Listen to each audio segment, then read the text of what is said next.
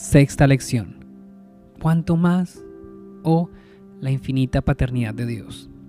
Mateo capítulo 7 versos 9 al 11. ¿Qué hombre hay de vosotros que si su hijo le pide pan, le dará una piedra? ¿O si le pide un pescado, le dará una serpiente? Pues si vosotros, siendo malos, sabéis dar buenas dádivas a vuestros hijos, cuánto más vuestro Padre que está en los cielos dará buenas cosas a los que le piden. En estas palabras nuestro Señor procede a profundizar un poco en lo que Él va a decir acerca de la seguridad de la respuesta a la oración, para remover todas las dudas y mostrarnos en qué nivel seguro, fundamento seguro su promesa descansa. Él accede y Él se aproxima a hablar de que cada uno puede experimentar esto aquí en la tierra y cómo lo experimenta. Todos somos hijos, hemos sido hijos de alguien y todos tenemos una relación o una expectativa acerca de padres. Algunos son padres o vemos a algunos padres actuando.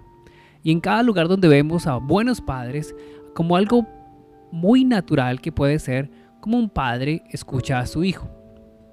Y el Señor nos pide aquí observar de los padres terrenales, de los cuales lo mejor es malo a comparación de lo que Él ofrece y calcular cuánto más el Padre Celestial nos dará buenos dones o buenos regalos a aquellos que le pidamos. Jesús nos guía aquí para ver de la misma manera que Dios es mucho más grande que un hombre terrenal.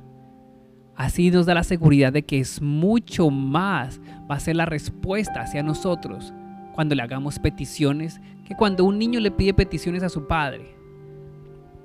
Dios es más grande que cualquier hombre. Entonces, de esa misma manera, es más seguro que la oración será escuchada en Él, en el cielo, por un Padre en el cielo, más allá que un Padre aquí en la tierra. Tan simple como puede ser entendido esta parábola, también tiene una enseñanza profunda y espiritual.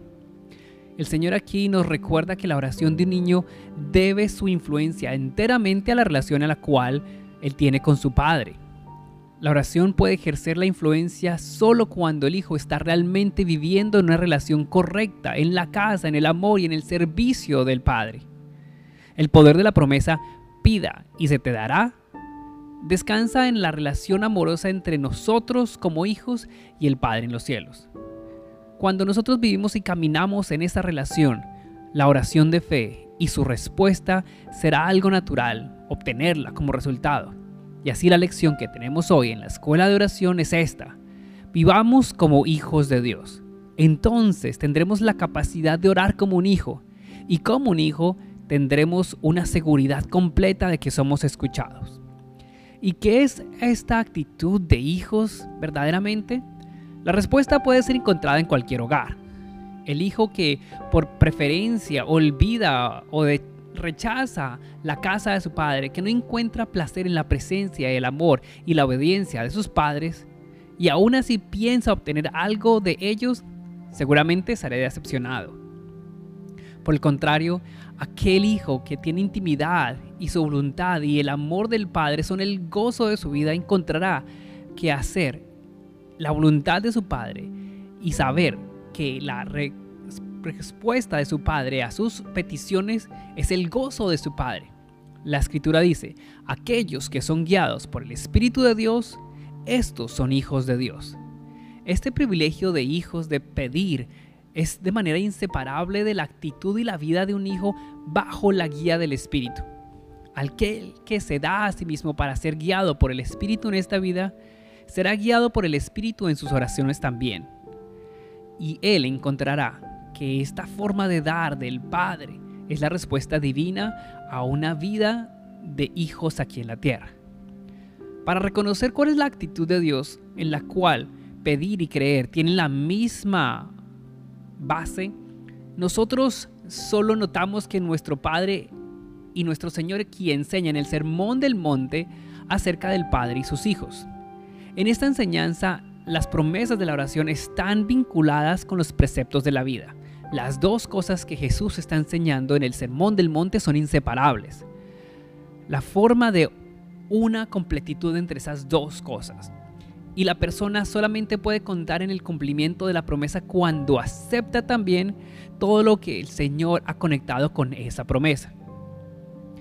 Así, al hablar la palabra y recordar esta frase, pedir y recibirás, Él dice, yo doy estas promesas a aquellos a quienes las bienaventuranzas he visto que son hijos que tienen humildad y pureza, y aquellos que han dicho que ellos serán llamados los hijos de Dios.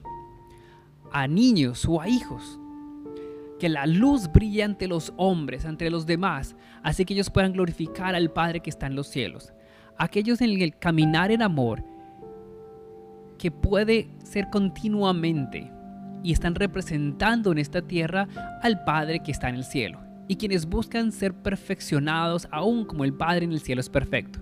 Aquellos que al orar y orar y al dar, no ante los hombres, pero ante Dios, que lo buscan en secreto, quienes perdonan aún como el Padre los ha perdonado, quienes confían en el Padre Celestial en toda necesidad, buscando primeramente el reino de Dios y su justicia, quienes no solamente dicen Señor, Señor, pero los que hacen la voluntad del Padre que está en el cielo. Para aquellos para estos niños que son hijos del Padre y para aquellos que tienen la vida y enfocan en el servicio, en el amor del Padre, es que se refieren esas promesas. Con tal actitud de niños, las respuestas a las oraciones son certeras y abundantes. Pero, ¿tal enseñanza no desanimaría al débil que no conoce su relación con Dios? Si debemos primero tener claro que somos realmente sus hijos, ¿no muchos abandonarían la esperanza de la respuesta a la oración? La dificultad es removida si pensamos de nuevo en una relación verdadera de padres e hijos. Un hijo es débil. Existe una gran diferencia entre hijos en edad y dones. El Señor no demanda de nosotros ser perfectos en cada cosa. No, pero tener esa actitud de hijo con todo nuestro corazón, rendidos completamente para vivir como hijos ante Él, en obediencia y verdad. Nada más. Pero también nada menos.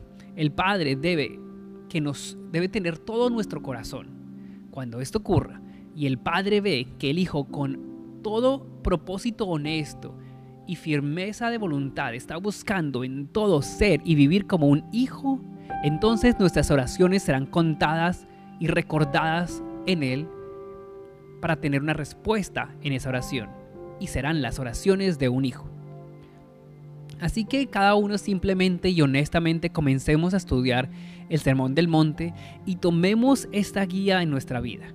Y allí encontraremos, a pesar de la debilidad y el fracaso, una libertad de cada vez mayor para reclamar el cumplimiento de sus promesas con respecto a la oración. En la relación del Padre e Hijo, Él ha colocado este compromiso que sus peticiones que se hagan ante Él serán concedidas. Este es el pensamiento clave en el cual Jesús descansa, en el cual todos nosotros, sus estudiantes, debemos descansar también. Él está exponiendo aquí el secreto de oración efectiva para tener el corazón completamente lleno del amor de Dios el Padre. Y esto no es suficiente para nosotros que conozcamos a Dios como Padre. Él quiere que tomamos tiempo bajo esa impresión completa de lo que la relación implica. Nosotros debemos tomar lo mejor que hemos visto de un Padre terrenal que hemos visto.